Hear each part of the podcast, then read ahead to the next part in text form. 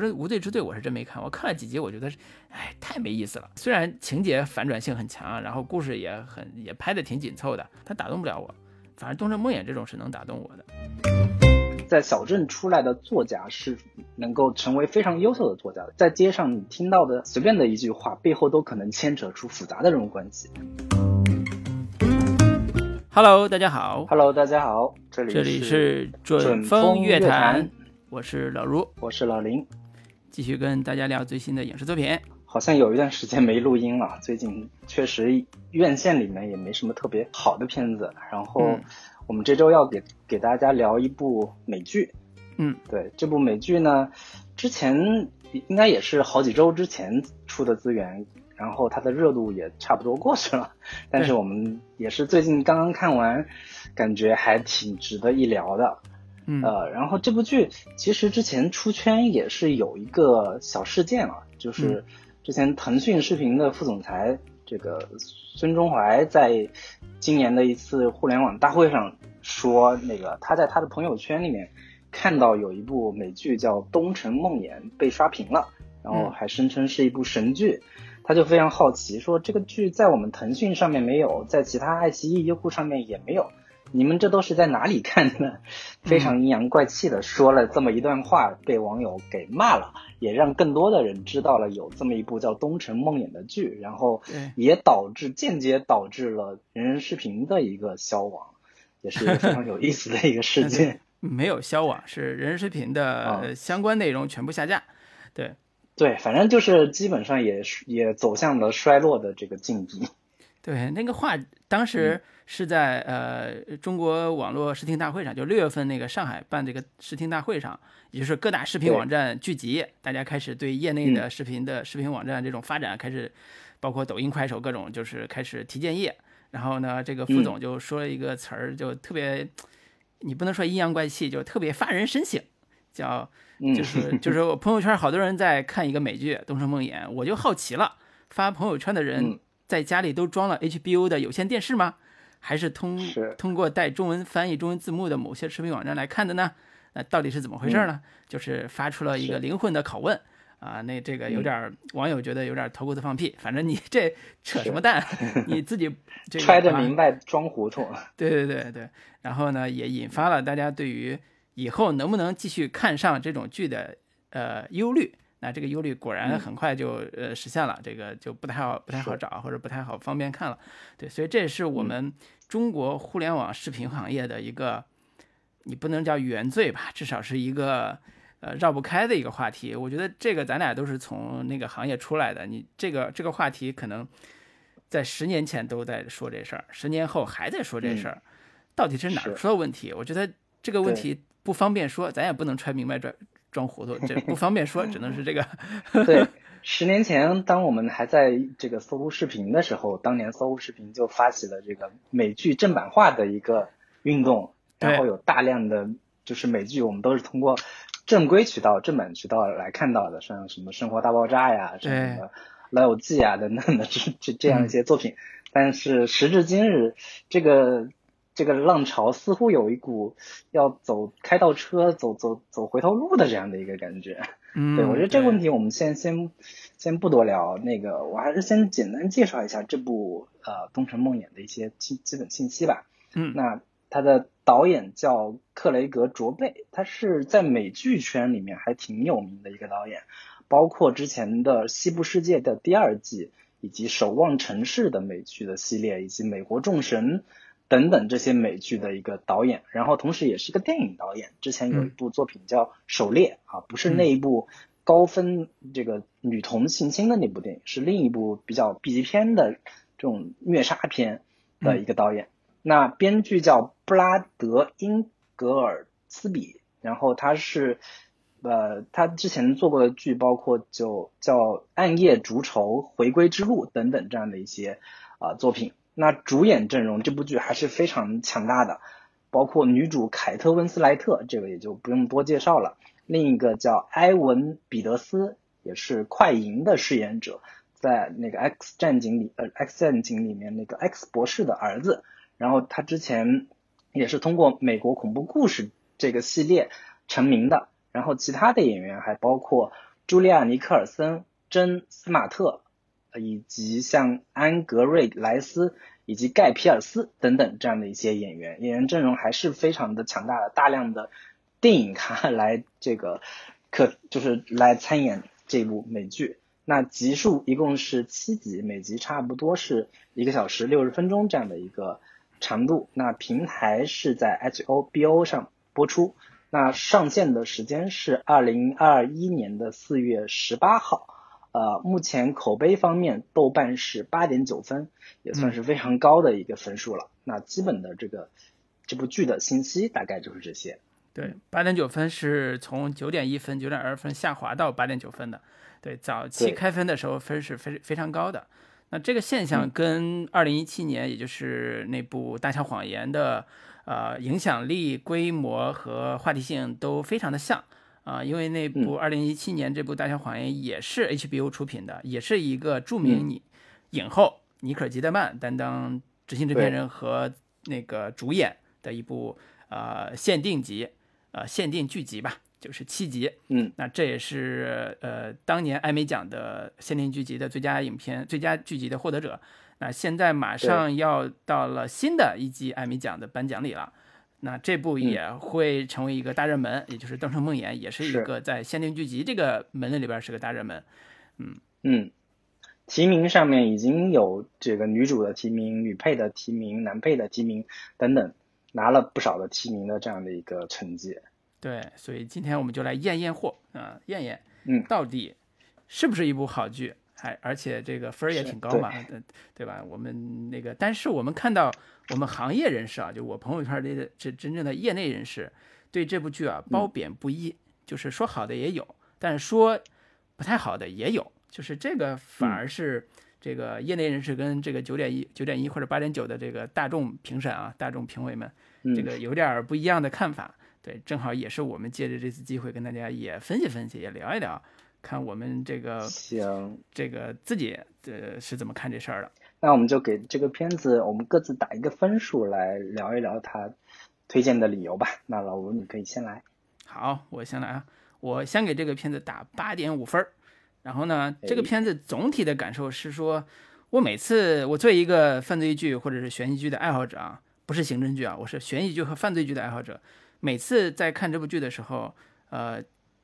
总是在那种这个剧的剧情在落入俗套的时候，被导演用一种高级的叙事方式，或者演员用精彩的表演给拉了回来。啊，不管这个俗套是因为女主又跟两个男人谈恋爱了，还是说这个犯罪剧情又觉得似曾相似了，啊，然后各种花招用的很很很就是很俗套了，都有这种感觉。但是每次都会被一种更高级的叙事方式。或者是精彩的表演给拉回来，让我继续沉浸到这个故事里边的情节里边。然后这个剧比较突出的就是，你表面上看它是一个所谓的大女主悬疑剧啊，那那那女主就不用说了啊，大明星饰演的这个警察，但是它特别一点是，它是一个呃，简单说是一个三分破案七分生活剧的气质的一个剧，所以它不太像是，既不太像《大小谎言》这种群像戏特别明显的。啊，弯曲的中产阶级生活家庭困境的剧，啊，又不像那种呃特别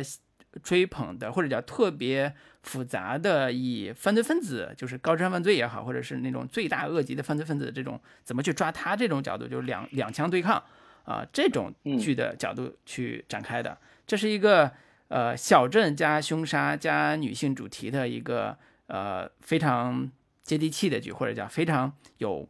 呃。我觉得叫现实气质或者叫生活气质的的这样一个剧，那这个剧里边我在看的时候最让我喜欢的其实是，呃，用一种俗套的话说，我在看的时候我会被主人公的很多的情节或者里边的故事，像一记勾拳一样，勾拳打中腹部一样那种疼痛感，这种疼痛感是很多花里胡哨的悬疑剧，很多啊高智商犯罪的这种这种这种剧。呃，很少很少有的这种疼痛感，也不是那种生理刺激的这种痛感，而是说情感上对这样一个主角人物、对这样一个生活困境的一种体会或者一种同情啊，这种可能是一个这个剧比较高级的部分，就是它能真正击中你内心最脆弱那一部分。这是一个很在在犯罪片或者是情感剧里边或者类似这种凶杀的这种情感剧里边不多见的，所以这是我推荐它的理由和喜欢它的理由。可能也是人到中年更加脆弱了吧，反正就是这种 中年丧的比较丧的主人公，其实是比较能够呃，就是有这种更加真实的、更加现实的这种情节出现的。对，总体评价是这样。推荐的人群当然是你还是一个比较喜欢更高级的。更有趣味的一种，呃，观看体验的话，我是推荐的，因为它不一定让你爽，但会让你痛苦，会让你不那么爽，那这就是它的真正的好看的地方。对，这是我推荐的理由。老老卢这个推荐，这样很多人就已经 决定不看了，就是 他让你没有那么爽，看看完竟然还会痛苦的一部剧，我为什么要看呢？嗯，那呃，那我给这个片子打这个剧打八分吧。我觉得这部剧，呃，很多显而易见的，很多人都提过的优点跟特色，我就不多说了。比如说表演方面的凯特温温斯莱特，以及很多其他演员，包括快银的这个饰演者，就是这个男演员那个埃文彼得斯他的表演等等的这些，我觉得很多人都已经在呃有不少的溢美之词了。包括还有在剧本层面上的它的一个工整性以及线索铺排的一些。种种的细节方面的一个巧思吧，这些方面我就不多说了。其实我每次看这一类高分的美剧，或者说这一类型的犯罪悬疑剧的时候，我都在想说，它有没有什么地方是可以给我们做国产剧以一些启发，或者说一些新的思路的。我觉得我在看完之后，至少有这么这么几个方面，我觉得可以通过这一部剧。有一个比较好的一个归纳跟整理吧。首先是主旋律题材，就是国内其实之前拍过一系列的讲述警察为背景的，包括不管是片儿警也好，还是刑警也好，这样的一些重案六组啊这样的一些故事。但是我在看《东城梦魇》的时候，我还我我也觉得这其实是一部特别标准的主旋律题材的这样的一个作品。这个女警察如何的恪尽职守，如何的。呃，就是为了抓捕犯人，那个废寝忘食、抛弃小家顾大家 这样的一个精神，其实在这部剧里面，跟我们的国产主流的主旋律剧是有呃一脉相承，或者说有这个同样的内核的。但为什么我们的国产剧在这个类型里面是就始终没有做到像《东城梦魇》的这样的一个程度呢？然后另一个点就是小镇故事。我之前在我记得高晓松的一期节目里面就提到说，小镇这个环境其实是非常有故事的，包括在小镇出来的作家是能够成为非常优秀的作家的，因为小镇的人物关系是非常复杂的，就是你在路在街上你听到的，呃随便的一句话背后都可能牵扯出复杂的人物关系。那我我是觉得。我们国产剧里边对于小镇的琢磨其实是有点缺失的。我觉得未来可能，呃，不管是影视剧还是很多可能被改编的文文学作品也好，我觉得小镇可能是未来的一个热点的风口，可以去让国产剧可以去有更多挖掘的一个富矿。对我觉得通过《东城梦魇》也是可以给我们提供某种思考和和思路的。然后。呃，另一个方面就是女性剧、女性题材的剧，其实这两年也是做了不少的，包括像什么《我的前半生》也好，包括最近冯小刚做的这个呃《北辙南辕》等等的这样的，对，包括这就这这一类型剧里边女性题材的剧，呃，都就在我看来都没有像到那个《东城梦魇》的这样，就是包括就是把那个。犯罪悬悬疑题材跟女性题材如何进行非常好的一个嫁接跟兼容的话，我觉得《东城梦魇》是给到了一个很好的一个示范的一个范本吧。我我先说这么几个层面对于国产剧的一个反思。那我觉得这几个层面其实都是这部剧做的非常好、非常优秀的地方。然后推荐的人群的话，我会推荐给呃。可能相对年纪会，呃，至少是三十三十岁以上的喜欢看犯罪悬疑片的文艺青年们去看这部剧。我觉得这部剧散发着一种浓浓的中年气质。我觉得人很多很多细节或者说很多点，可能真的是得到人到中年之后，当你看看腻了各类型的爽剧，看腻了各类型的以猎奇、以各种的刺激你神经、刺激你眼球的这样的一些为卖点的这些剧之后，这部剧可能会让你看到更真实的现实人生的，或者说人到中年之后的人生状态，包括嗯。爱情到底是怎么回事？或者说，人到中年之后的女性的心理到底是什么样子的？我觉得可能通过这部剧，可能让你能够看到更多的，就是中年心态的刑侦剧到底应该是怎么拍的。对，大概是这样的一个推荐。嗯嗯，对，刚才提到了这个国产剧的这个参考啊，国产我们国产简单说一句，就我们国产剧也有这个警察为家那个是。顾家，呃，不是警察顾事业不顾家，以警局为家，然后事业上呢也很努力，但是也是有各种各样的这个风险嘛，然后家庭生活非常不和谐，这也是我们警匪剧的这个主角里边经常会遇到的所谓的困境或者是这个写法。主旋律剧里边常见套路就是。这个警察如何的为了工作一心扑在事业上，然后完全不顾家庭，然后儿子生日的时候那个说答应要他带他去哪里什么游乐园玩，然后结果去不了，然后这个正好儿子生日，然后去吃着饭的一个电话过来，然后只好跑过去那个去执行公务，或者是那个妻子已经在那儿那个非常愿意怨声载道了，说我要跟你离婚，你要是再。在这个不把这个工作给辞了的话，但是实在是太热爱这份职业了，最终还是选择就就是继续战斗在第一线上。这这是国产这一类型主旋律剧最爱拍、最常拍的一些桥段。对对，以至于我朋友圈那个一个著名的男性写男性向的，也不叫男性向，著名写刑侦题材的一个编剧，在朋友圈发了这个剧的评论。我简单说一下，简单念一下他他说那个话啊。他说：“我发现不少人对《东城梦魇》表示无感，其实可能是期待的方向不对。这是一个英模剧，英模嘛，英雄模范，英模剧，写一个一心为人民服务的奶奶级片警，置自己家庭破碎于脑后，完全扑在工作上，破解了多起悬案，保护了社区安全，为构建和谐社会贡献了自己所有的力量，最终自己也家庭、事业、爱情三丰收，成为了人生赢家。”这这你 一个编剧写的大纲，如果是这个样子的话，过审肯定没问题了。但是观众爱不爱看，那是可能另说啊。这个我自己自己觉得，这个呃，说实话，虽然你刚才也说，哎，我们向他学习啊，向这个《东城梦魇》学习，主旋律向他靠拢啊，但是以我们在现在观察的这个创作环境。啊，我们离东城梦远的距离可能还有十万八千里吧，就是这这种差距非常非常大。就是哪怕是英模剧，哪怕是你想写一个类似这种有深度的女主，有深度的主角吧，这个以体制内的这个深度的主角，呃，说实话达不到啊。另外就是像小镇这个主题也是如此，就是好多人看了这个剧之后，觉得这是一个美国劝退剧啊，就是你看了之后，这个美国啊，简直是。国将不国了，就是这这完蛋了吧？这个国家 是都一一群年轻人不干好事儿啊。嗯，对，各种的吸毒，然后各种的未婚先孕，然后孩子生下来没人管，然后堕胎，然后这个包括中产阶级夫妻之间也是各种的貌合神离，然后跟年轻小姑娘乱搞一气 等等的这种这种，简直美国一一片乌烟瘴气。对，就是美国完了。看完这几这部剧之后，就觉得美国肯定这个这个新条旗有落下来了，就就没有什么值得大家期待的这个美国崛起这个可能性了。对，所以你看这个如果拍成这个样子，可能这个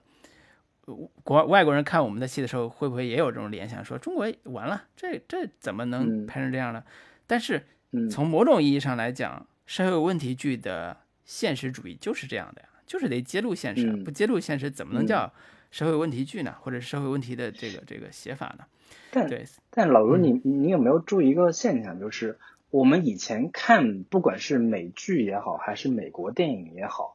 往往看到的都是类型特色特别突出的，或者说社会问题剧，好像是我们这几年才在美国电影或者说美剧。里边看的相对比较的多一些。我们以往看美剧，包括像什么就是《生活大爆炸》那一系列，《老爸老妈浪漫史》啊，《老友记》啊，然后再往后一点，就是很多的这一些，包括《傲骨贤妻》，它里边有所谓的社会问题，我更这个可能稍微得就是细就是详细的区分一下，就是所谓的社会问题跟社会现实之间似乎也有不同的一个面向。包括你我刚提到像《傲骨贤妻》里边，它肯定也提到了很多美国社会当下存在的问题，但是好像很少把视角很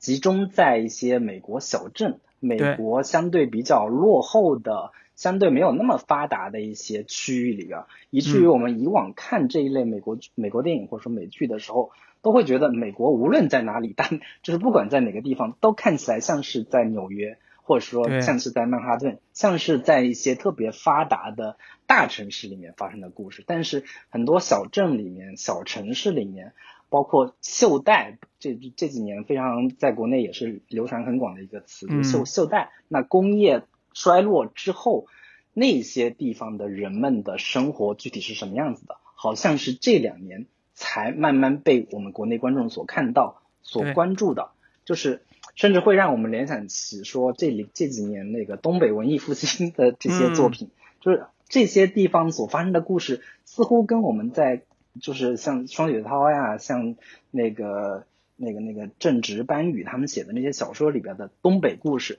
似乎有某种异曲同工的一些气质跟气息在。这个也是这两年看剧的时候非常有意思的一个现象。嗯，对，其实呃，我们可以接着这个点说一下我们想聊的第一趴，就是小镇这个主题这个部分。就是其实我们看美剧的现实主义这个风格里边，反而是犯罪剧里边。会经常涉及到，呃，你刚才提的《傲骨贤妻》里边，它当然有一些社会社会议题，比如说呃种族的部分，比如说那个社呃医保的问题，类似这些，它都会有一些这种议题在里边，尤其是女性职场相关的啊，就是它都会有。然后它每次处理一个案件的时候，都会包括这个案件背后的那个社会议题的部分，但是它其实还是一个非常工整的一个呃好莱坞整个叙事体系下的一个。你可以叫职场悬疑剧或者是职场励志剧的这个这个样板了，然后在在在有些类型剧里边，这种社会议题跟犯罪相关的时候会表现得更加直接，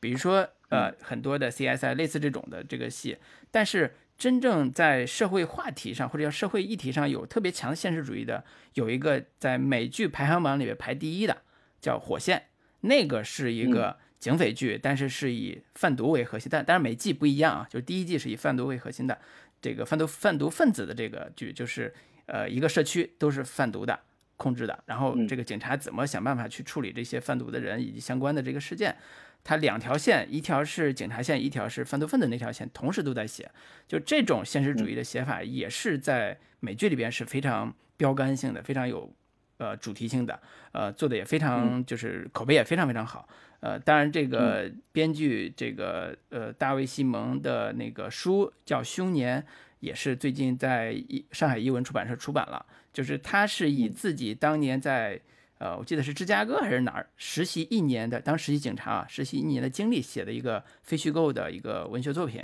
然后后来自己当了编剧，就改出来一个这样一个美剧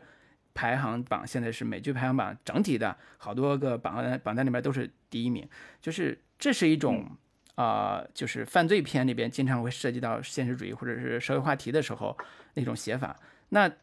像你刚才提到的，其实很多的都喜欢的是城市犯罪，比如说芝加哥也好，或者是像我们刚才聊到的大桥谎言，其实它是湾区，湾区大概是洛杉矶吧，这个这个城市，反正就是类似这种呃大城市里边的这个中产阶级的生活趣味里边，他们的人生遇到的一一些问题，包括像我们刚才提到的像。那个呃，《傲骨贤妻》啊，甚至像有一些带悬疑色彩的肥皂剧啊，像那个呃，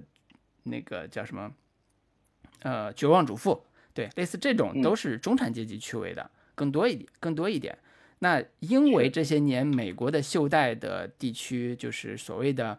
呃红脖子地区的经济严重衰退，工业区严重衰退，所以这部分就成了新的社会议题。就构成了包括特朗普上台也好，包括我们之前聊的赵婷的作品也好，都构成了一个新的社会现象。那这个社会现象也映照的今天我们聊的这个《东城梦魇》这个故事里边，它构成了一个美国当下主流的这个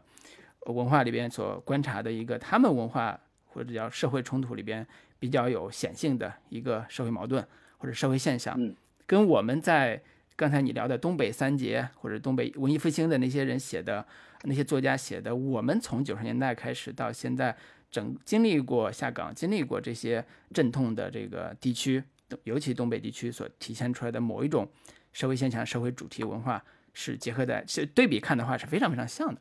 所以这也是呃，刚才聊小镇的时候，呃，其实我们不能否认美国在整个的嗯剧作里边，或者是它的电剧里边，呃，没有这个所谓现实主义的，或者是所谓非常社会性的这个话题的作品，只是说在当下里边，它的确是一个比较明显的、比较突出的在社会问题上所凸显出来的一个加成风格。我我之前看过的一部美剧叫《难以置信》（Unbelievable）。它那个其实也比较有那种呃美国小镇的这样的一个比较偏现实主义的一个特色吧，但是我觉得那部剧可能它的更更核心的重点是放在女性题材本身上边，包括尤其是性侵的这个题材上。对，对对对，相比的相比而言，我觉得从现实性或者说现实特色本身来说，我觉得东城梦魇它在呈现小镇整个的一个环境，或者说小镇的人物关系，以及小镇的一个种种的一个人物群像层面上来说，我觉得《东城梦魇》它做的会更集中和更突出一些。现在，呃，在美国的这个悬疑片里边，或者是悬疑故事里边，小镇主题也是一个特别典型的一个环境。呃，双峰，那个双峰镇，就是那个大卫芬、大卫林奇的那个作品。呃，也也也是一个小镇，呃，但是美国的小镇大部分给人的印象都是比较，呃，田园牧歌式的，就是很悠闲，然后有犯罪也是震惊大家说啊，犯罪很那个很严重啦，或者是这个安逸的生活被打破了什么之类的，但是很少像东城梦魇这种这么赤裸裸的把这个全员犯罪这个这个可能性写的那么的呃不堪，或者叫他们的生活质量比我们想象中要低很多了。就以前我们对美国的这种小镇生活，还是觉得人家住着小洋房，开着开着几十万的车，在我们看来几十万的呃 SUV，然后呢，这个衣食无忧，呃，这种想象中，然后在这部《东城梦魇》里边，其实是被打破了，就是大家觉得说，为什么美国还有这样的生活，然后他们的人生竟然是这个样子，啊，跟我们想象中的美国生活是不不一样了。对，这也是在美国小镇题材里边。啊，也很少见的一种写法，嗯嗯，但其实这几年我们看电视剧也好看电影也好，其实这一类小镇题材的作品是越来越多的，包括之前三块广告牌，不也是这种比较偏小镇特色的这样的一个一个故事嘛？那我觉得回到《东城梦魇》本身来说，我觉得小镇这样的一个环境和这样的一个背景，其实给这个故事增加了不少的一个它在叙事上的一个。呃，风格或或者说特色，就是在小镇里面，人物关系是非常集中的，就是大家都是抬头不见低头见，这个人跟那个人是，就是每个人之间都会形成一个关系网或者说关系圈的，所以这个故事在故事开始的时候，其实一直都在铺垫这个整个的小镇的一个环境跟人物关系的，包括女主的出场，她最开始的时候就就遇到了一个。呃，毒嗯，就是毒瘾的这样的一个吸毒的一个一个一个男子，然后他把他从屋子里揪出来之后，发现原来是他认识的一个人的一个哥哥，然后把他送回家，以及种种的这样的一些，每一个人都跟警察跟跟这个梅尔是有关系的，以至于那个泽波从县城里来的那个年轻警察就跟他一块办案的时候。就对对他发出了疑问，说这个小镇里有你不认识的人吗？这个小镇里面似乎每一个人你都是认识的。我说这个也是给这部剧增添了一些人情味，或者说在人人情关系上，不像我们以往看像就是传统的那一类探案美剧，像 S S 呃 S C I 这一类刑侦剧里边所呈现的非常冰冷的纽约、曼哈顿、芝加哥这样的一些城市的。很很很，大家很疏离的这样的一个人人情关系，对，就我觉得这个也是这部剧非常大的一个特色吧。嗯，对对对，这种熟人关系其实其实是不管是国内外都非常少少写的，写的比较少的，嗯，就是因为他不好开展侦查工作，你知道，觉得嗯知根知底儿，怎么个这个？而且他现在《东城梦魇》里边，他几乎调查的所有人，对于梅尔这个女主来讲都是熟人，呃，嗯几乎这些调查人基本上都是熟人，然后即便不嗯。熟也是熟人的熟人，就是他很容易这个跟他打交道，以及出现了一些所谓的情和理的冲突，这个这个这个戏，嗯。就以前这种戏嗯。写起来都特别的家长里短，都觉得这个很嗯。俗啊，就是太伦理了。呃，但是在嗯。这个戏里边，呃，在塑造这个小镇的群像人物群像的时候，这种人物关系其实是一个特别在在这个这个戏里边是一个亮眼的，因为它能烘托出一个刚才提的这种袖带地区的一个人的生存状态，而且嗯他们的生活也是处在一个你可以叫绝望的、不堪的，甚至低迷的、贫穷的这样一个困境里边。那这个困境其实跟梅尔也好，跟这个小镇也好，它都是一个一体的，它就像一个封闭的空间一样，这些小这些人物都在这里边过着这样一个挣扎的泥泞的生活，然后他们又，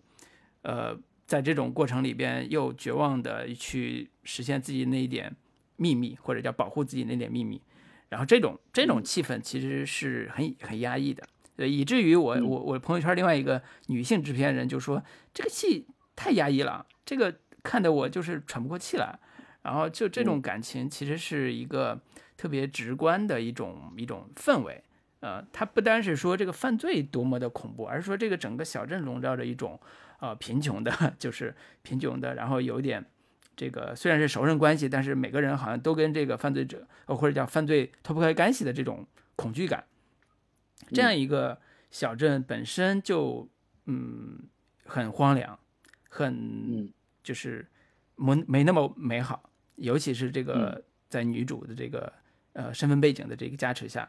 对，所以所以这种戏在一定程度上对观众来讲是有是有门槛的，我自己觉得，就像你说的，其实它、嗯它适合一定有生活阅历的人看，才能耐下心来看下去，不然的话会觉得看的时候会有点痛苦。但是呃，我我其实有另一个视角，或者说另一个一个想法，就是为什么国产剧里边儿很少拍这一类小镇题材的犯罪剧，或者说小镇题材的悬疑剧？因为呃，就我个人的感受而言，其实中国环境下其实是一个人情社会或者说熟人社会非常突出的这样的一个一个特征的一个社会环境。嗯其实应该说这一类以小镇背景为题材的悬疑剧或者说犯罪剧，是应该是会有有更大的市场的，就是大家看着的时候会有更强烈的代入感，或者说有更嗯强烈的这种亲切感。所以就是，但是我我我们看到的，包括像什么这个隐秘的角落也好，或者说像嗯是什么那个、呃沉默的真相也好，似乎也没有真的把这个触角和视点真的落在一个小镇，或者说落在一个熟人社会里边。我我嗯印象中可能相对比较有这种特色的，就是陆川的那部《寻枪》，其实嗯是有有一些这样的一个一个特点的，包括很多国产犯罪片。是有试图要把这些就是人物关系做到一个小城小镇里面，大家都嗯。有有有熟人关系。对，就是你老卢，你你自己看过那些剧里边，你你觉得有哪些是有这样的我看过的剧里边，我觉得嗯。特别好的小镇关系的剧叫有一个啊，管虎导演在嗯。两千零二年嗯。拍过一个剧叫《冬至》，我不知道有多少人看过，陈道明老应该师演的，挺不少，豆瓣评分也挺高。对，豆瓣评分八点多吧。呃嗯，管虎导演早年拍的电视剧啊，也是为了讨生活了，没办法。但是他嗯拍出了几乎我认为是国产犯罪剧的高峰，几乎啊，嗯就是呃，它里边的女男主就是陈道明老师演的这个呃角色，他是一个银行的会计，叫陈怡平，特别、特别有意思的就是他是一个小人物，这个小人物还是个犯罪者。他怎么开始在这个小家庭生活的这种痛苦的所谓中产阶级的这不是中产阶级所谓的这个小镇生活的这种痛苦的挣扎之下，然后走向犯罪道路，以及这个警察啊、怎么去跟他这个这个互动，怎么去找到他这个犯罪分子这个这个痕迹，它里边很多的人物关系都是熟人关系，就是包括这个呃陈道明演这个这个会计的这个叫什么银行的工作的同事啊，在出现这个事儿之后，怎么互相猜疑，怎么开始就是这这事儿开始表忠心也好，或者怎么开始构建这个同事关系，然后这是一套熟人关系。然后呢，他在家庭生活里边又是一个熟人关系，然后他在社会上还有一个熟人关系。我印象最深的就是我第一次看这种戏，看这个戏的时候，印象最深的就是陈道明作为一个小人物，有一次参加聚会，好像是碰到了自己的初恋，然后呢，当时自己作为小人物就想不如意嘛，就多喝了几杯，然后吐了吐，然后被自己老婆骂了一顿。就这是我很小的时候看的时候印象最深的一段情节，就是你在那个小地方行走的时候，你不可避免遇到各种各样的老熟人。各种的人人，然后那那这里边，呃，每个人都有秘密，然后这个秘密又跟犯罪有关系，然后又是一套非常复杂的人际关系的交情的东西，在这里边做做这个呼应，所以这是我早年看的一个冬至，是我早年看的，我觉得拍的特别好，而且又有人性的这个复杂性的里边的一个一个犯罪片或者叫犯罪剧吧，嗯，然后这个陈道明老师也是当年巅峰时期啊演的这个现实主义题材。呃，但是你放从现在从现在的眼光看这个戏的时候，会发现两千零二年前后那个时间点上，当时中国的文坛上或者文学上是有这类作品一直在写的，就写一个小人物怎么走上犯罪这条路，但是他是用现实主义的这种视角去挖这个人物内心的这种复杂性。比如说这个这个呃，陈一平是白天呃白天在银行里边唯唯诺诺的当这个会计。晚上回去之后写日记，听交响乐，但是他是戴着耳机听的，因为他老婆听不了这个，然后他自己戴上耳机耳机听什么老柴啊，听这个，然后写上日记，然后话外音配上他自己一天的这个所想所思，都是那种比较偏哲理性的这种东西，就是那个是文学，当时文学小说里边特别喜欢写的这一类小人物、边缘人物的这种困境也好，或者是犯罪的这个土壤，小镇知识分子。对对，就是这种气质，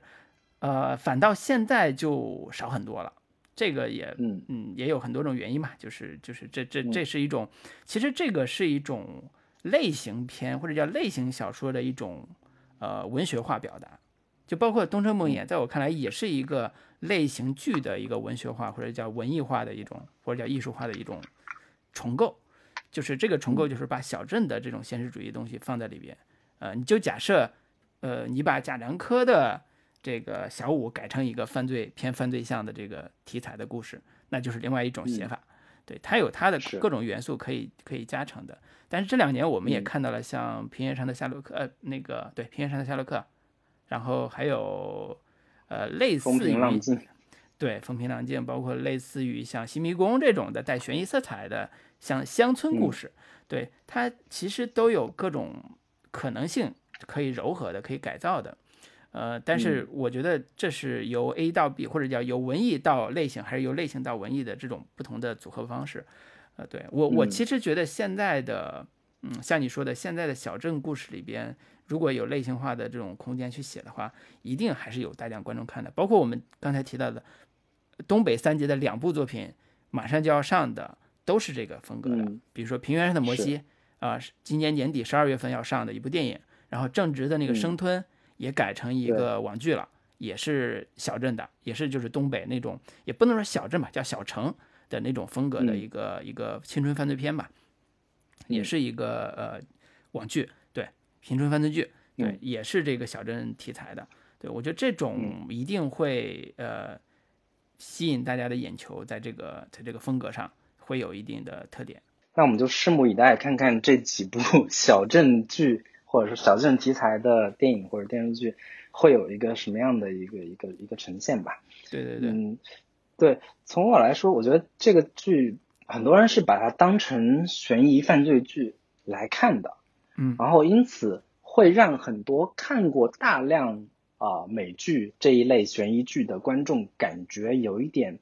不是那么的满足，或者说很多东西都是特别似曾相识的。包括这个，嗯，这种这种小镇背景的女主内心有一个挥之不去的阴影的心结的利器，之前艾米亚当斯演的这部 HBO 也是 HBO 出的剧，就有类似的这样的一个故事。然后有一部英剧叫《小镇疑云》，也是那种熟人嫌疑氛围的亲情、嗯友情、破案之类的等等这样的一些元素。然后还有一部叫《谋杀》的美剧，也是这种、呃小镇故事，然后加犯罪题材，翻出每一个他周边的人物的这个人物关系都有一些不太干净的这个底细跟背景这样的一些故事吧，以至于很多人看把它当成悬疑犯罪剧的时候，就会有一种。呃，是做的挺精良的，表演也嗯。比较出彩，但是嗯。好像很多都是一些比较比较这个常见的老梗，或者说常见的一些、呃犯罪片常用的套路跟跟一些这个这个技巧吧，嗯会觉得有有有一些不太满足的这样的一个地方。老卢，你看的时候，就你刚刚也提到了说你在看的时候，嗯，几次都让你觉得好像要走向一个俗套的一个一个边缘的时候，又给拉回来了。你觉得对他走向俗套的那些点到底是什么？呃，总结下来就是烟雾弹、假俗假悬念，然后有点刻意的反转，就这种写法，其实大家都见怪不怪了，每个悬疑剧都这么写。呃，国内的也是照搬好莱坞这套体系嘛，也也在模仿，也在嗯写。呃，就是嗯写得好的，当然拍手惊叹了，但是呃，处理的一般的就就会觉得说有俗套。那个烟雾弹就不用说了，就是嗯每个人都是嫌疑犯罪者，呃，嫌疑人这个写法其实。呃，大大量大大家都用嘛，就是没没啥可嗯。可说的，就是这里边对。呃，不管是这个是呃，就是被杀害这个女孩的父亲，还是这个女主的前任，还是这个前夫，嗯。对女主的前夫，还是这个神父啊、另外还有一些就是呃这个呃两个兄弟，那俩兄弟就是呃，尤其是这个女被杀女孩的前任，就是那个男孩，嗯，就是他们嗯都被怀疑过是凶手，然后这个凶手怎么一点就又被就是呃澄清或者叫又被证明是不是有不在场证明，类似这种，就这种假悬念，这个烟雾弹这种写法，其实都在用，没啥可可可可纠结。观众也知道说这前边调查这些人都都不是，啊、所以嗯你想就是这个疲惫感是有的，呃，嗯但是。呃，这这我就先不说，但是啊，就是还有一个就是 那个反转，就是嗯你你知道这个反转一定会有，你知知道这些人嗯肯定都不是，然后每次嗯都会有反转，这也是你你你早就心知肚明的。呃，那嗯这些作为一个悬疑剧或者作为一个强情节的悬疑剧来讲，它并不出彩，或者甚至还有漏洞。嗯就是后边我看的那个第六七集吧，反正就是人抓着了，第一波抓着了，然后就是你，法庭上也审了。但是我当时在想说，你明明证据不足啊，那个好多证据还没有落实呢，你怎么可能上法庭去判呢？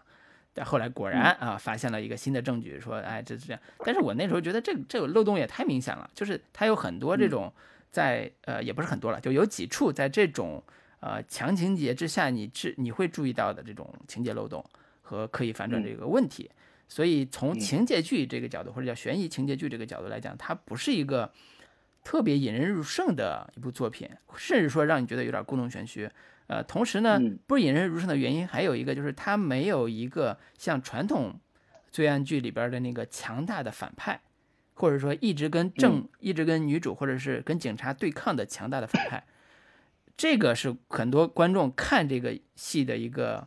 心理需求，就是他希望看到一个嗯。强大的反派跟关跟那个警察斗智斗勇，以至于警察要使出吃奶的劲儿，要跟他干掉他。国产剧里嗯。边这这个现在是写的还不错的，就是不管是《白夜追凶》也好，还是《无证之罪》也好，就是这种也用的已经很很好了。包括那个《嗯隐秘的角落》用的也非常好，就是强大的反派嗯。怎么能张东升，对，就是特别有劲儿，然后让让这个故事变得特别的有有有力量。对，这个是用的好的。但这部《东城梦魇》其实没有强大的反派。我们看到那个嗯反派露脸那一下，其实就是那一集里边追捕和追杀那一集那部分。，第五集结尾的时候，对，然后到后边那个所谓的呃谁是杀害那女孩的凶手，这个也不算强大的反派，它变成一个伦理的一个故事。这个伦理故事也是特别特别俗套的，国产剧用了无数遍的一个伦理梗啊，就是嗯这个也不也一点儿也不新。但是为什么嗯我们看完之后还觉得还不错呢？对不对？既然我们刚才说了半天，说烟雾弹、假悬念、刻意反转，这个平嗯平无奇的悬疑剧，为什么还觉得还不错？对，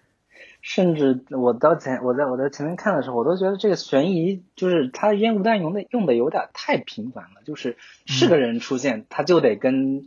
女主在办的这个案件可能有关系，尤其是他那个前夫被怀疑是对对对，就是杀人凶手的时候，我就觉得这有点太太扯，刻意把这事儿往往他身上身上引了，然后果然很快他就嫌悬疑。嫌疑就被洗清了，然后又开始把目标指向别人了。然后包括很多人也会在说，这个神父之前因为什么什么事件，也是性侵之类的事情，然后导致他也被怀疑，最后发现哦，他也是被冤枉的，他其实是个好人等等。这样这种洗白也确实是呃非常常见也非常俗套的这样的一个设定。然后刚刚耳如提到说，他这里边没有一个特别强大的一个反派，我觉得这个也是这一类呃，它标榜是现实题材剧跟类型剧的一个很大的一个区别，就是类型剧往往是有一个非常强大的一个反派，他各种就是智商极高，然后步步为营，但是在这部剧里边，他其实是就刚提到的那个第五集结尾的时候，把那个几个女孩给。给给囚禁在他的地下室的这样的一个一个一个最大的一个反派角色，到结尾的时候就已经，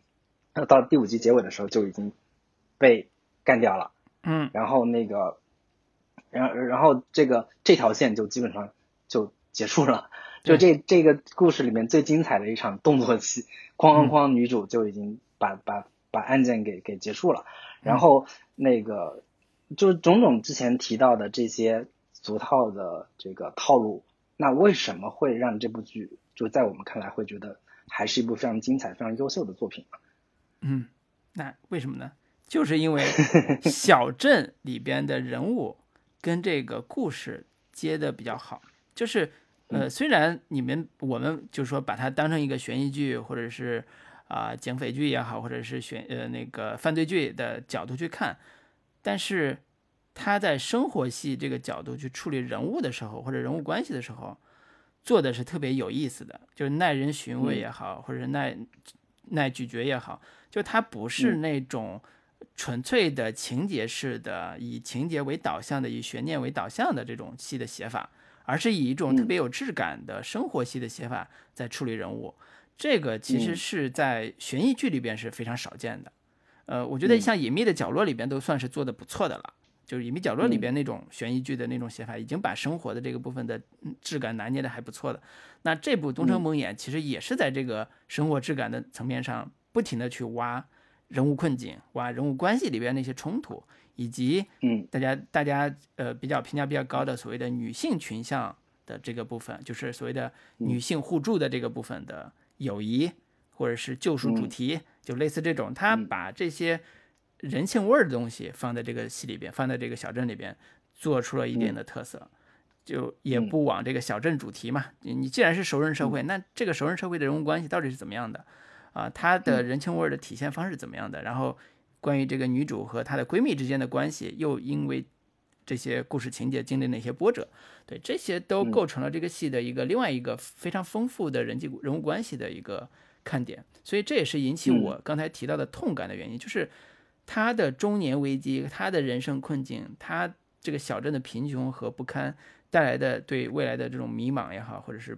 不安也好，它是一种痛苦。这种痛苦我是能感同身受的。如果仅仅是说犯罪者、犯罪分子之间那个较量，那是一种爽感式的，就是敌敌对式的那种较量。那这种是，嗯，就是体，就是很难有一种特别强烈的这种痛感的。对，所以这是我自己的体会了。对我对这种对。这个这个生活质感的体会，对我我在看这部剧的时候，我觉得我我最核心的故事人物情感共情落点是放在这个女主梅尔身上的。然后，如果我们就是稍微仔细分析一下这个人物的时候，呃，从一部正常剧的逻逻辑来说，或者说从现实题材的这样的一个剧的逻辑来说，我觉得这个人物其实在他在设置上是有一点刻意跟狗血的，就是。首先，她是一个中年女警察，呃，然后她离婚了，在小镇里面一个离婚女性，同时呢还有一个儿子，当年因为吸毒等等的原因，那个自杀了，然后呢，他的女儿又是一个女同性恋，就种种的各种各样的狗血元素都集合或者说集中在这个人物身上，以至于我们看这整部剧的时候，你会发现这部剧其实整个过程，你与其说它是一个呃探案过程，不如说是女主的一个呃心路历程，或者说他内心心结的一个开解过程。甚至可以说，他是整个故事是一个悼亡故事的一个一个一个一个类型或者说风格。这个可以通过这部剧最后的一场戏可以体现，就是他儿子不是死在了阁楼上，就是上吊自杀了嘛？他从此这整个故事整个故事里面，他都不愿意呃谈关于他儿子的这些情况，只有在跟那个心理医生的时候透露一些。然后再到最后故事结尾的时候，他跟母亲聊完他关于他儿子的这个事件之后，他最后把那个阁楼的那个楼梯拉下来，自己亲自走上去了。然后整个故事其实都是在在讲这个女警察本身她自己的内心的一个呃，就是走出走出她自己内心被困被困住的这样的一个困境的这样的一个一个过程。因此。所以就是我我们在看这部剧的时候，我我我以往在看这类就是以警察为主角的故事里边，往往确实是会设置一个警察，他可能有一些心结，但是并没有像这部剧里边设置的那么的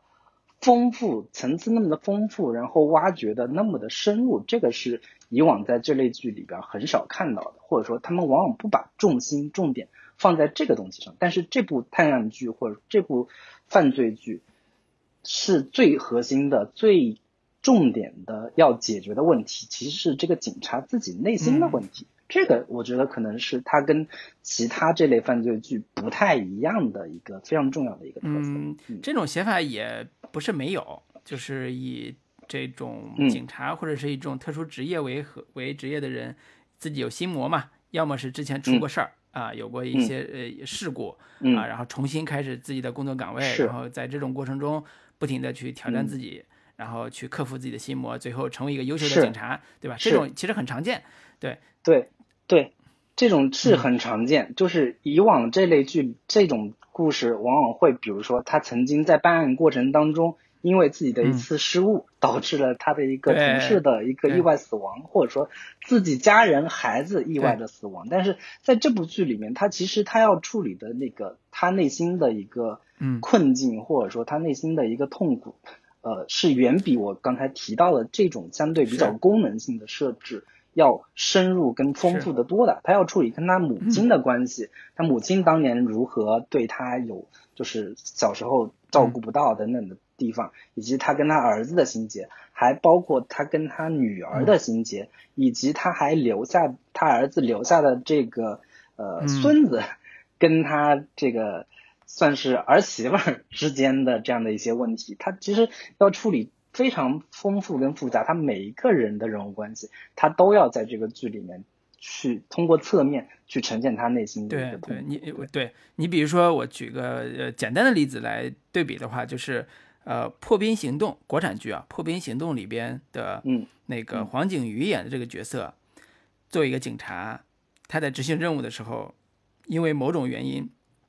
导致了他的同伴，就是另外一个警察被犯罪被贩毒分子杀害，然后他就陷入这种困境里边，同时他还跟这个他的兄弟被杀的这个警察之间的呃这个女朋友，他跟这个女朋友之间又有一定一定的这个嗯暧昧关系吧。然后呢，同时这个这个黄景瑜演演这个角色呢，他的亲生父亲是一个呃在海外的嗯这个大毒枭，你可以叫，但其实是警方的卧底。然后呢，他的养父是目前的这个他的领导的领导的领导，就是就是他的人生这个角色身上集中了非常多元的或者好几面的人生的。呃，这个这个面啊，就是有很多种啊。他他其实困境，但是因为他在任务中遇到了这个问题，然后他的呃同伴死了，所以他要为同伴复仇，也要记自己在缉毒这个事上努力。他用了非常伦理化、狗血化的方式去塑造了这样一个青年的警察的形象。然后呢，在他的人生道路上设置了各种的困境，包括他误认为他的亲生父亲是毒贩，所以要抓他，但是他不知道他的父亲其实是卧底啊，类似这种。但是我们看这个《东城梦魇》里边的这个女主的时候，会发现她并没有在这种狗特别就虽然很狗血啊，就是并没有在这种狗血化的这个基础上去做呃强特别看起来特别强的跟犯罪相关的跟这个故事犯罪相关的这种设计。除了这个前任前夫啊，除了这个前夫，他其实更多的是写这几个。呃，女主梅尔的人生痛苦里边的各种面相是怎么塑造梅尔现在的状态的？他的儿子为什为何自杀？嗯，这个事儿成为他自己的心结，也是小镇人对他不满的地方。就说你那么积极干嘛？你天天在那儿弄这个搞来搞去的事儿，然后呢，结果你儿子自杀了，你你现在这个就是人生也毁了。你你现在还在抓各种各样的人，还抓错人什么之类的。你你到底在干啥？然后呢，他的。那个对，呃，母亲跟他的关系也特别的僵，就是也不是叫水火不容吧，至少是两人拌嘴拌的特别的夸张。然后呢，他跟他的女儿的关系也是因为这个，呃，他的那个儿子的死，导致了他俩的这个隔阂特别的深。就这样一个人物里边，她的爱情也是一团糟。她的前夫嫁人了，啊，她的前夫娶别人了。然后呢，她的她又遇到了一个作家。她又遇到了一个年轻警察，他俩都在追她，她该怎么办？呃，这种人物情感的多面和痛苦，都是在女主该怎么应对这个事情上去写的。我觉得写的特别特别好的就是梅尔怎么应对这些痛苦的时候那些表现方式，包括我以为这个俗套的部分，他后来怎么转化好了？就是作家爱他，他跟作家有了一夜情，但是他第二天醒来的时候，他很淡然的去把衣服穿好，就是说我我们。就这样吧，就是这只是一个一夜情而已，我们不要发展什么亲密关系。然后作家就开始试图去打开他的心结，试图接近他，了解他。然后在这种约会过程中，另外一个这个他的这个警察伙伴，这个小奶狗也来追他，为什么爱他？然后他就拒绝这个小奶狗，说你你其实完全没有，你根本就不了解我，或者讲你根本就不知道我在面临什么困境。你以为这是一个浪漫的什么姐弟恋，但是对我来讲是另外一种。看法和人生什么之类的，就是他有他的对这个事情的非常现实和诚实的一面去面对自己的人生，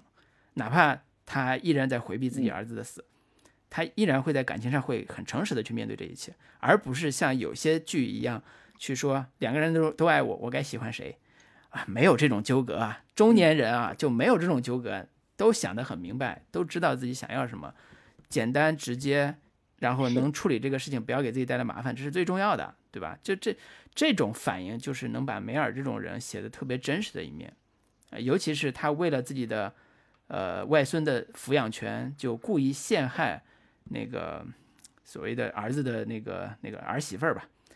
呃，用了两包毒品来陷害他，导致他的警察身份被这个停止停职。这种事儿其实你你你觉得狗血吗？是非常狗血，而且是，呃，如果从审查国内审查来讲也过不了这这种写法。但是他在一定程度上反映了梅尔这个人的不择手段和让大家以为他跟他儿子的关系之僵化或者是之不堪，就是因为他这个人物的人格性人物性格非常的极端，就是梅尔这个人物人物性格很极端，很固执，然后导致他跟他家人都没法相处。大家一直都在梅尔这个人到底是什么样的这个多棱镜的这个猜测下，一直在追着他往下看，他到底是个什么人？是不是他罪有应得？是不是他自找的？他家庭破裂是不是他自找的？就这种心态，我觉得是对于看这个戏的这个中年人来讲是特别有体会的，或者是特别呃有深度的。他没有那么简单一面去塑造这个人物。我觉得这个刚刚老师提到的这个爱情关系，我觉得是这部剧里边能体现。就是梅尔这个人物的人物性格，或者说他的人生状态、人生处境的一个非常典型和突出的一个一个案例吧。就是在我们就是国产剧里面，如果要拍一个中年女性，像凯特温斯莱特这种级别的女警察，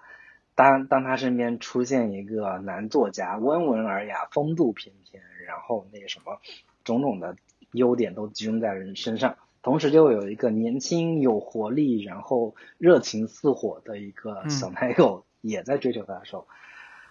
非常容易就会落入到某种爱情剧的这个窠臼或者说俗套里边来。你可以想象说，比如说章子怡，我要 做一个这种类型的剧，演一个女警察，或者说杨幂她演一个这样的一个女警察，肯定会有会变成一部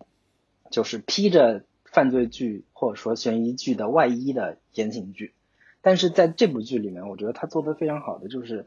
在人到中年之后，爱情已经不是成为一个特别重要的人生主题，他可能有某种。肉体上的性欲望上的一个需求，但是回到现实生活中，他还是要面对种种的，包括事业上的问题，包括家庭上的问题，这些东西都是要排在爱情或者说个人情感这种这种相对比较就排在他们的后之后的。就是我觉得这个他这部剧里边，他把这种呃，就是中年女性，尤其是强势的。强悍的一个遭遇过痛苦的一个女性的一个真实心态，呈现的非常的真实而深入。我觉得这个也是他这部剧，我们我刚之前为什么提到说，你得人到三十之后 看这个剧，可能才会有感觉的一个非常重要的原因，就是真的到了那那样的年纪之后。很多我们以往在可能有一些类型剧里面看的特别的热血沸腾的要磕 CP 的这样的一个一个一个一些人物关系，但是在这部剧里面，它已经不是作为非常重要的一个东西了。当然，它完全不妨碍我们要去磕 CP。我看到很多豆瓣网友看那个凯特温斯莱特跟那个就是快银演的那个泽波的这样两个小奶狗跟。御姐之间的这种关系也是非常磕他们的人，就是他们的这一对 CP，甚至有人去磕梅尔跟她的那个女闺蜜 Raw 的这个 CP，都要比跟那个男作家就是更吸引人。这个也是非常玄学的一个问题。但明明看起来这两个人才是更合适、更般配的，但是观众在看的时候就会有自己的一个。代入跟欣就是欣赏的一个切入。对，除了这个女主之外，其实其他人的人物群像的那个写法上来讲，我觉得写的也特别好。我自己特别喜欢的是梅尔他们家这一组人物关系的写法，就是梅尔的母亲，然后呢，为了照顾他，因为他正好家庭不幸嘛，为了照顾他，跟他搬在一起住，然后嘴特别的毒，然后经常那个就是俩人母女俩会有一个唇枪舌剑的这种交锋。呃，但是能看出来，这个人物，这个母亲这个人物，其实是一个特别可爱的老太太啊，又八卦，然后又喜欢玩那个水果忍者，然后呃，那个同时呢，在这种大事儿面前也拎得清，就包括关于这个外孙女、外孙子，啊，人家的那个亲生母亲，哪怕吸了毒从戒毒所出来，要要要那个呃打打官司，要把孩子要回去，然后他该怎么处理这种复杂的人物关系的时候。呃，这种老母亲的形象其实处理的特别的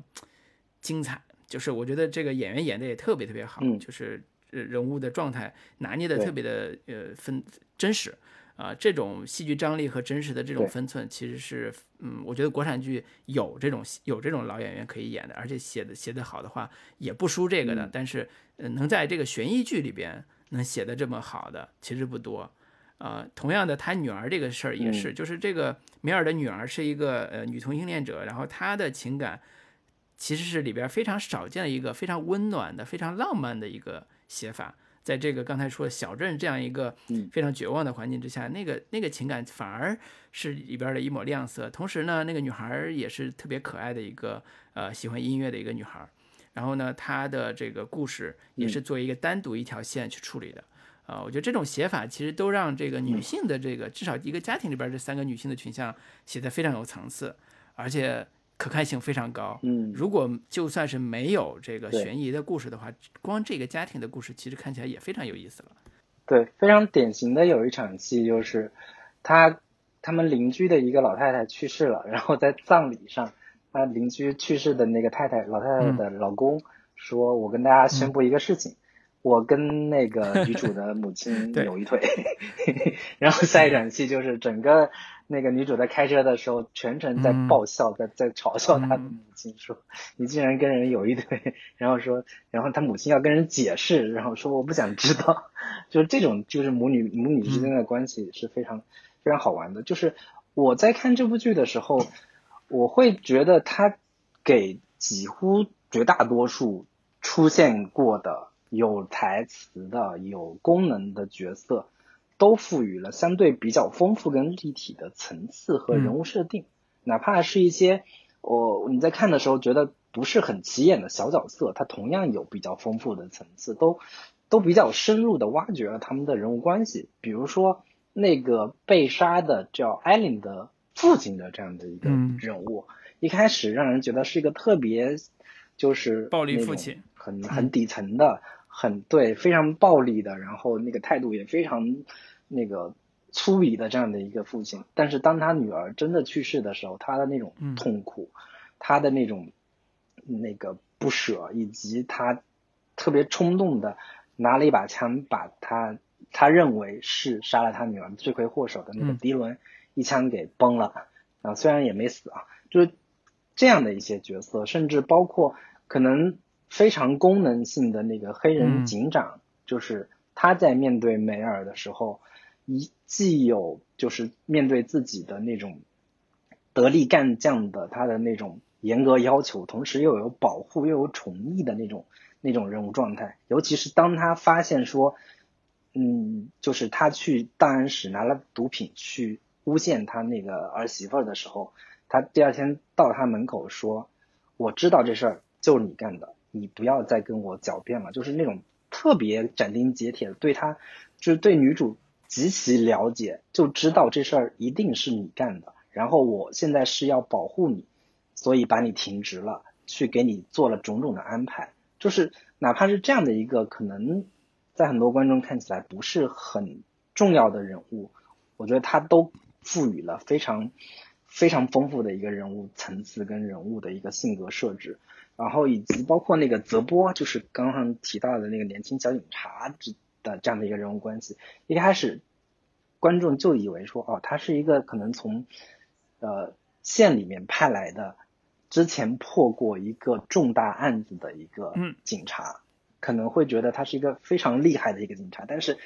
有一场戏是他跟那个梅尔在聊天的时候，他袒露了自己的内心，说当年。就是当之前那个破的那个案子，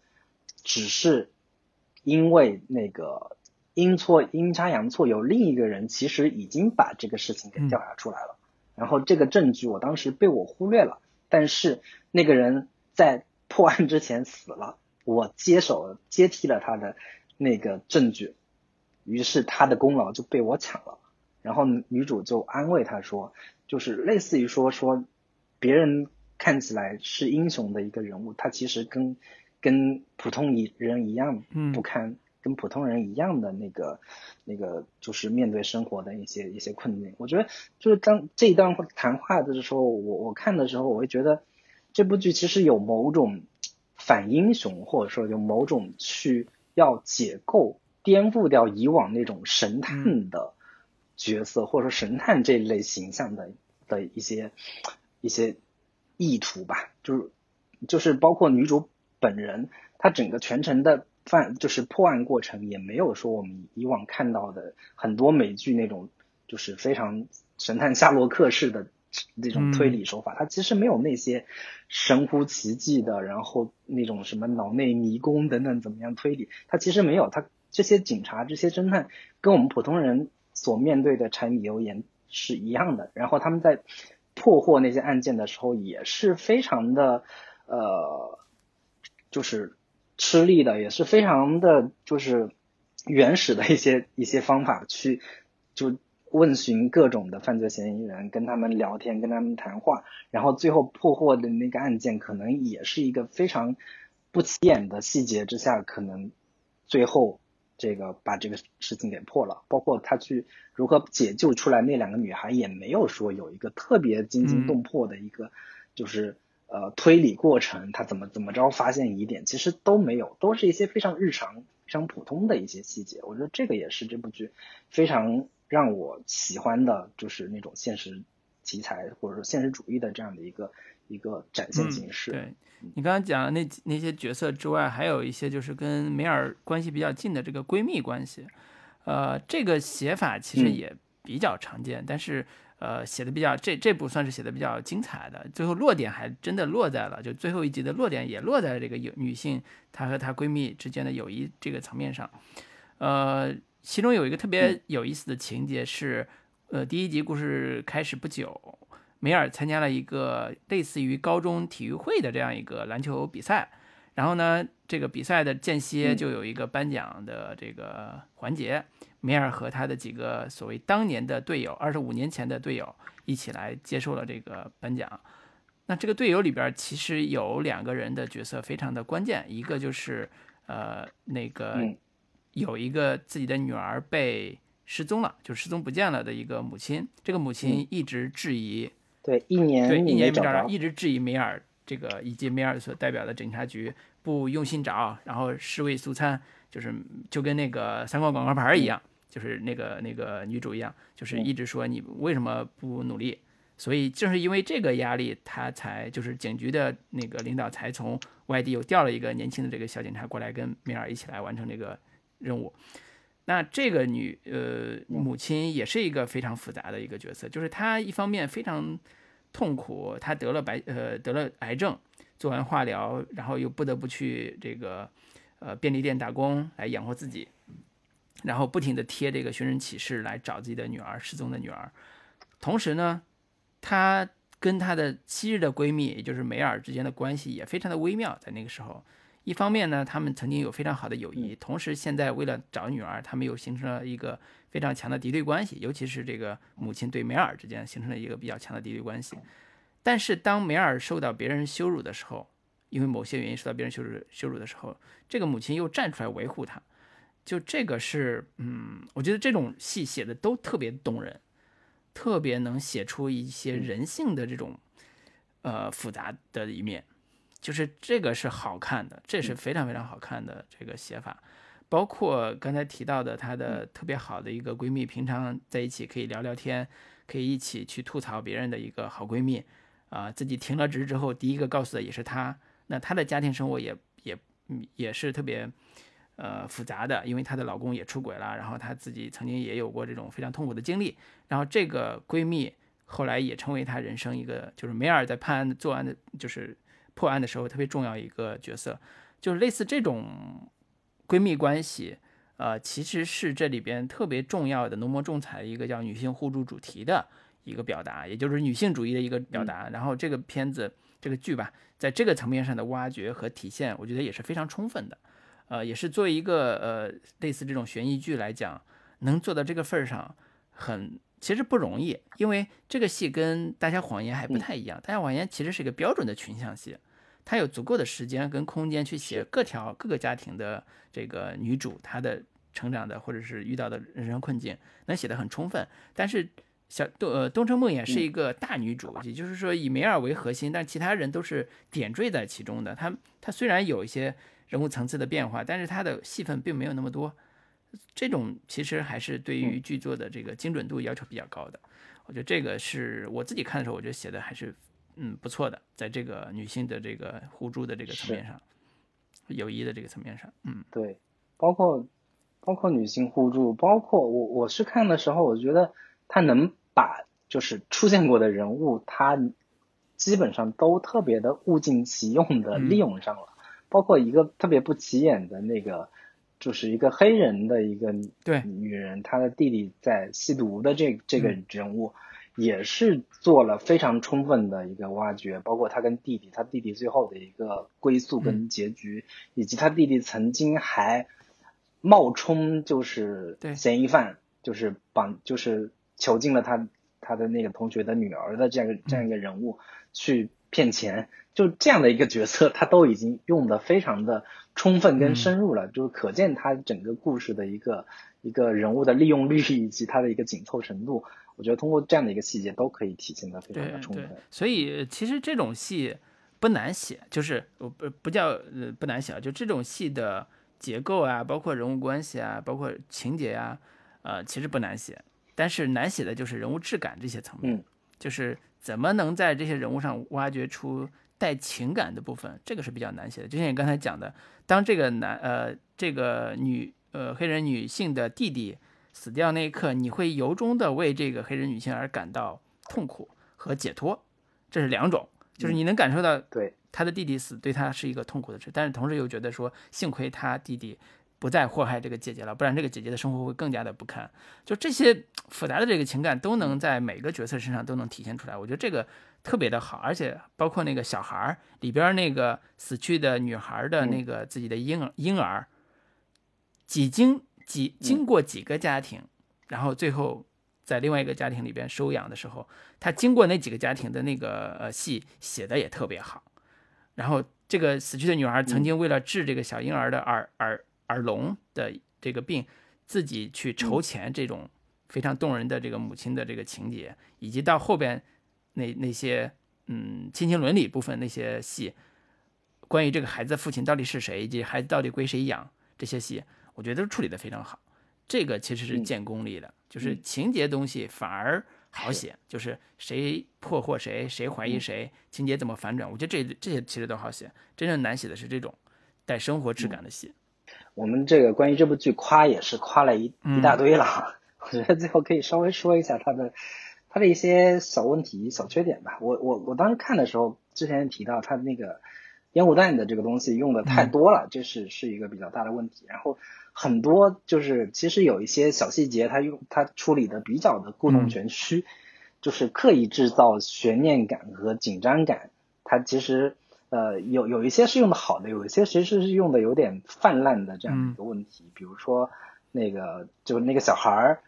就是迪伦被被他那个父亲用枪打完之后，在医院里面，他看到那个小孩发得知他不是 他自己亲生的小孩的时候，在旁边哭。然后就观众以为他起床要把这个小孩给闷死还是怎么样，结果哦发现是一个比较温情的，他抱起来哄他，结果还是被这个小婴儿给感化了。这个吧，嗯，没什么太大问题，但是其实有一点就是小故弄玄虚。然后另一个小点就是那个他那个吸毒的儿媳妇儿，就是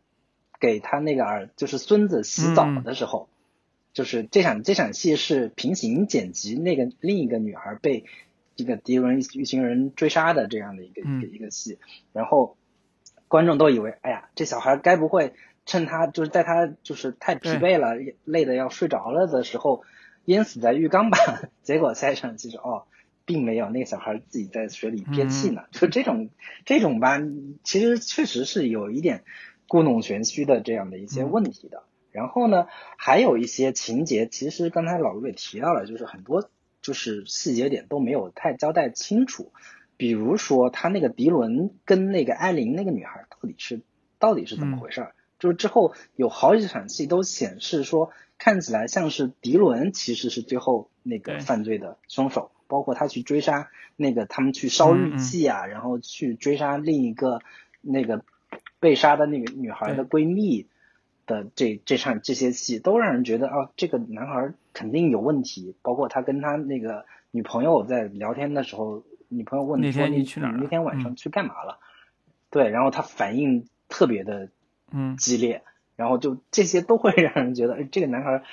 肯定有问题。结果结果最后翻出来，貌似也其实没干啥，他只是心情不好 出去在外面闲逛了一圈。然后包括他那个最后翻出来。是她的那个闺蜜的老公，可能是最后的那个凶手。但是她那闺蜜老公的弟弟要又到底在这其中扮演了一个什么角色？他为什么半夜起来就是被他父亲看到他浑身是血？然后他为什么又愿意承认是他干的这些事情？以及是说那个女孩不是被他那个儿呃，我不能剧透啊，就是。那个为啥他那个女孩是最后赤身裸体躺在那个就是就是那个河边，就种种的这些细节，他其实你你你你具体分析是可以找到理由，但是就交代的并没有那么的这个清晰跟明了。嗯，对，有一些呃，我觉得你说的其中有一个可能能解释得了，就是那个呃凶手的弟弟。以及他们为什么这个嗯发现血衣啊、这种，我觉得这个还好。我只是觉得说有一个点是过不去的，就是凶手被抓的，就表面上那个凶手被抓的那个、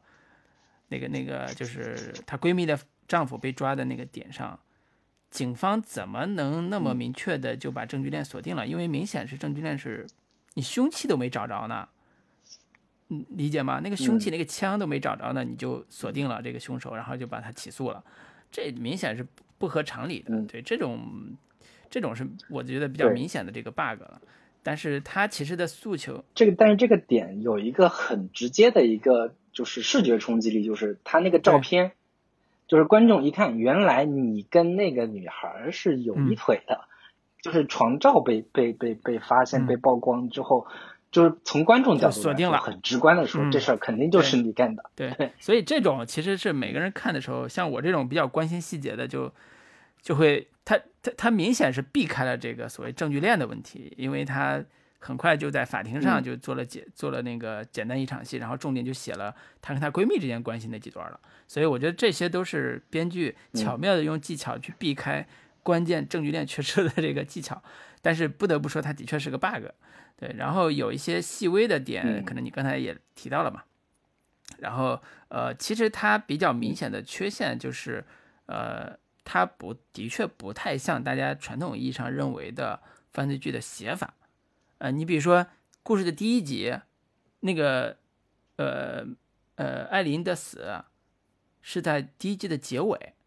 对吧？这个嗯其实不常见，大部分都是在第一集开始，至少十五分钟左右就就人就死了。嗯那这这时候警察开始介入，怎么嗯去弄？那第现在第一集其实大量的去写的是女主梅尔她的生活困境和她的整个的现在面临的一些职业上的麻烦，然后怎么去面临这个呃这个局长对她的不信任，局长还要调新人过来去去干预她的案子，然后他自己在家庭生活中遇到各种各样的麻烦，就是这个也是比较传统的这个比较比较传统，这个是比较文艺化的一种写法。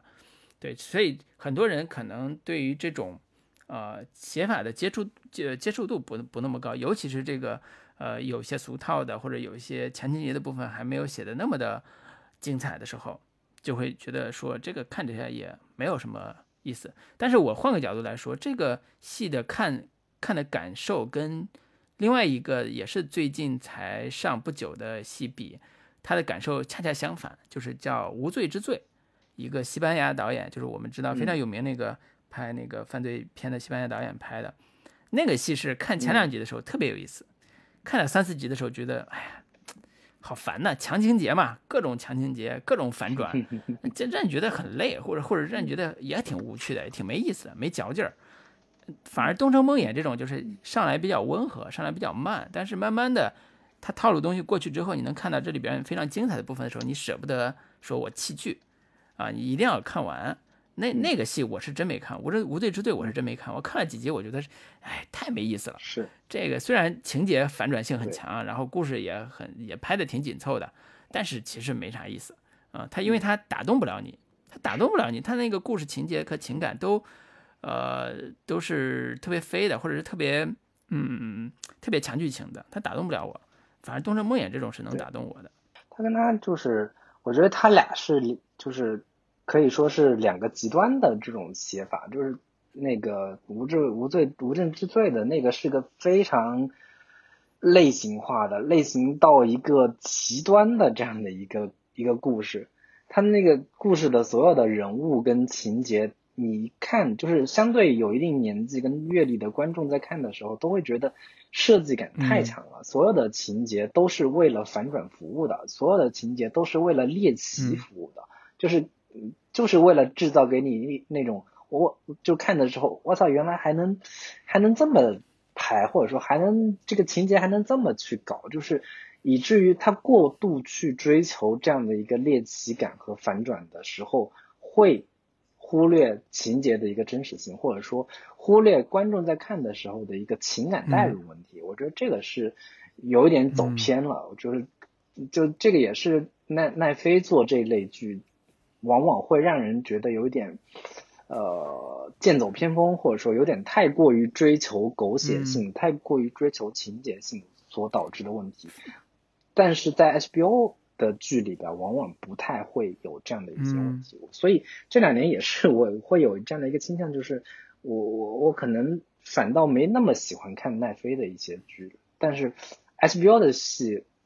但凡出来会精品的这个概率，或者说能让人有回味、有嚼劲的概率会更更高一些。还是老牌儿这个公司做的戏有嚼头，是吧？行，那那今天关于这个《东城梦魇》还有啥别的要？嗯，其实最后再简单聊两句这个大女主的这个呃题材，就是呃，其实这个戏简单说还是一个影后转型的戏，就是我们看到这里边的我们叫威斯莱特的大女主，就是或者大明星，她开始介入到网剧这个门类里边了。以前呃也有这个。大小谎言的这个这个成功案例嘛，所以现在的电影咖也好，大咖也好，慢慢的开始都在做这个网剧题材的东西，包括国内现在也是嘛。呃呃，段奕宏，嗯，呃，那个那个其他的之前那几部就不说了。段奕宏最近也会有这种类似犯罪题材的网剧的作品出来，就是现在呃，好像对于一部精品剧或者精品作品的呃需求和大明星的参与度的要求也。结合度也比较高了，呃，以前这种影后型的都为了挣钱去参加个什么大古装戏啊什么之类的，但是现在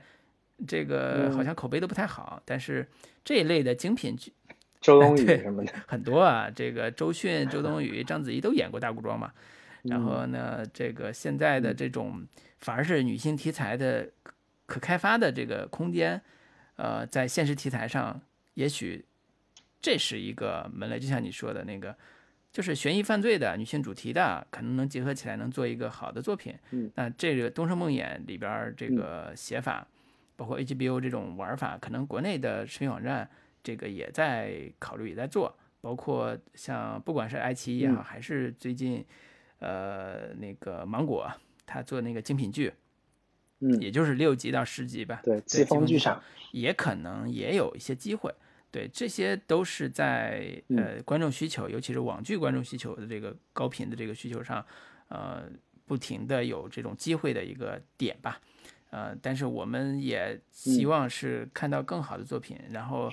也不止于说我们只夸这个国外的这个这个作品嘛，对吧？也许这个暑期档的时候，那个爱奇艺的迷雾剧场新一波来了之后，可能也会有好的作品出来，到时候我们也会挑一挑。来播一播，来来来跟大家也分析分析，来分享一下。对，反正我是基本上也会关注一下这个每年的这几个迷雾剧场。是，我觉得一个比较大的问题就是这种犯罪悬疑剧吧，就是在国内方面尺度上其实是一个比较大的问题。就是一旦你尺度上无法有一个比较大的突破的话，你在内容深度上确实是比较难做的很深入。嗯，比如说《东城梦魇》这部剧。我们如果做成国产剧的话，它其实有大量的就是问题，或者是有大量的一些禁区是没法没法就是深入呈现的。比如说，呃，我们要呈现像凯特温斯莱特这样的一个 女警察，刚刚老师提到了，她如果要呈现她比较性格上比较丰富的，甚至是有一些黑暗面的地方的话，他那个陷害别人用毒品去陷害另一个女女性的。这样的一个情节可能就没有办法出现，包括像他本身一个女警察，她离婚，然后孩子因为当年吸毒自杀这样的一个背景，可能也会有一些就是审查方面的对。问题，然后包括她她去她她跟那个就是男作家一夜情这样的一些情节，可能也没办法呈现。那如果把这些东西都去掉的话，那东城梦魇可能除了他这个一心办案，他这个恪尽职守，他鞠躬尽瘁，死而后已，然后哪怕是闺蜜的儿子，他也要把他给 彻底的把这个事件给，就是把这个案件完全不留情面，就是大公无私的这样的一个一个一个一个方面，可以非常深入的呈现，但是。这个剧里面很多的一些犯罪行为、犯罪事实，似乎也不完全能够照搬过来。比如说那个女孩未婚先孕的，她被杀了，然后包括把几个女孩给囚禁到地下室，有点像房间那种故事，是不是国内也能呈现？我觉得这些其实也都是都是很问题很多。对，所以我们先呃，要不就先不聊这个所谓的这个过不过的问题，就是先对标一下，如果国内的这个呃题材上的这个丰富程度和可写程度，是不是如果没有审查，我就退退一步来讲，如果没有审查，我们是不是能写出像东城梦魇的这个作品和这个深层次、深度、风格，甚至是甚至比它更好看的？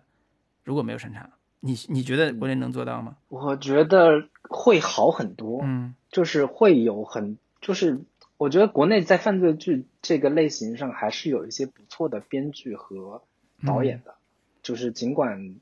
我们有很多限制，我们不也还是有迷雾剧场 这样的一个一个一个。现在比较精品的一个一个一个呃，就是剧场嘛。然后如果能够更放开的话，我相信国内其实有大量的对于犯罪悬疑题材非常感兴趣的编剧跟主创，他们其实我看到有不少本子都是摩拳擦掌，想要这在在这方面有所有所展现或者说有所提高的这样一些创作者吧。我相信还是会有不少不少这个。好的作品能出来，对我跟你的感受很像，就是不管是因为双雪涛的原因，还是因为我们看了《隐秘的角落》这种原因，我觉得国内只要你给机会，拍过《东城梦魇》，一定一点都不一点都不奇怪，就是就是跟他同一个档次和同一个水平，一点都不奇怪，因为我们国内的这个社会复杂程度也很也很复杂啊，然后我们国内的这个人人的这个层次也很多元，然后。复杂的社会现实问题和创作技巧都不缺，啊，缺的就是一个好的环境，对吧？这个是，嗯，我好多人都之前我们也遇到过，有些人说你们这些搞创作人，真是自己都没做出东西，你好意思怨环境吗？我觉得这个话真的不能这么说。嗯，我们从这些年看的国产剧这个水准，尤其网剧这个水准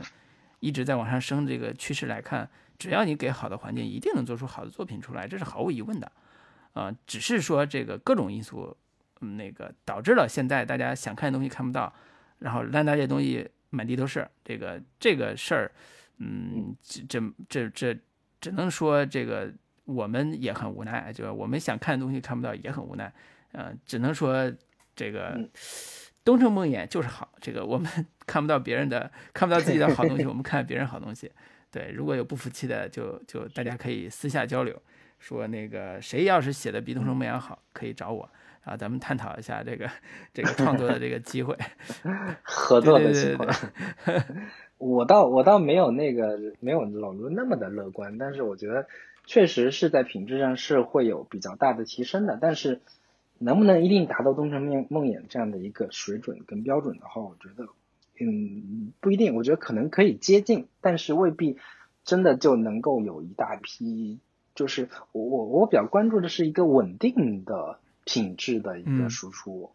其实不管是那个隐秘的角落也好，那个沉默的真相也好，其实这几年看下来也就是那么两三部比较好的作品。但是能否形成一个比较呃规模化的，都是能够达到一定水准线之上的这个这一类型的犯罪悬疑片的话，我其实。还是持一个审慎的、乐观的一个态度吧。对，毕竟我觉得其实还是有比较大的一个，就这类剧本其实是有比较大的创作难度跟创作的一个技巧是需要摸索。对对，是的，是的。我就我就其实有个想法是说，听到我们节目的，觉得自己能写这种东西的，可以联系我。对，可以可以，我们交流一下。对，留言也好，或者是现在找编会，或者是叫什么？加我们的那个群，对吧？也可以，就是我们可以探讨探讨，聊一聊。我觉得这个，毕竟，对吧？我们都是想做点好的东西出来嘛，做点就是大家喜欢的东西出来，或者是不一样东西出来。对，机会也有，嗯，对。但是这个现实也很、也很、也也有困境，对。然后我们可以让这个我们的微信群，这个再、再、再广播一下，对。那我就说一下我们的这个微信群的一个加群方式，在微信当中搜索“准风乐坛播客”的首字母 C F Y T B K，然后就可以找到我们的微信群聊小助手，把你加到我们的群聊当中来。然后那个如果没想听之前两期，嗯，现在看不到的节目，就是关于邓小平时代的这这本书的这个读书节目的听友，也可以在群里面这个找到我们这两期节目的一个收听方式。就欢迎大家踊跃加真不是我们前俩月啥都没干，我们我们真的还是好好的录了两期节目，但是因为各种原因吧，就是大家看不到了。那这个正好这个最后再广播一下，其实那两期节目我们自己自己做的还挺用心的，我们觉得做的也不错。但是呢，因为这个 某种原因，的确看听不到了。但是加群之后会有那个两期节目的那个音频，大家可以那个听一下。对我觉得还是。我们觉得很用心，而且我们未来也会想着是做，呃，标准的读书类的这个分享的节目吧。就是除了我们现在单纯的聊这个影影电影啊或者影视剧啊这之外，我们觉得读书还是一个非常有意思的事儿，而且能，对吧？把我们想读的东西也分享一下，或者是呃做个小读书会的这个机会的话，我觉得也挺有意义的。哪怕可能呃更新的频次没那么高，对不对？然后我们也可以这个坚持一下，把它做出来，是吧，老林？好，是的。好，那我们今天就跟大家聊到这里。好，那跟大家说再见了。嗯，拜拜，拜拜。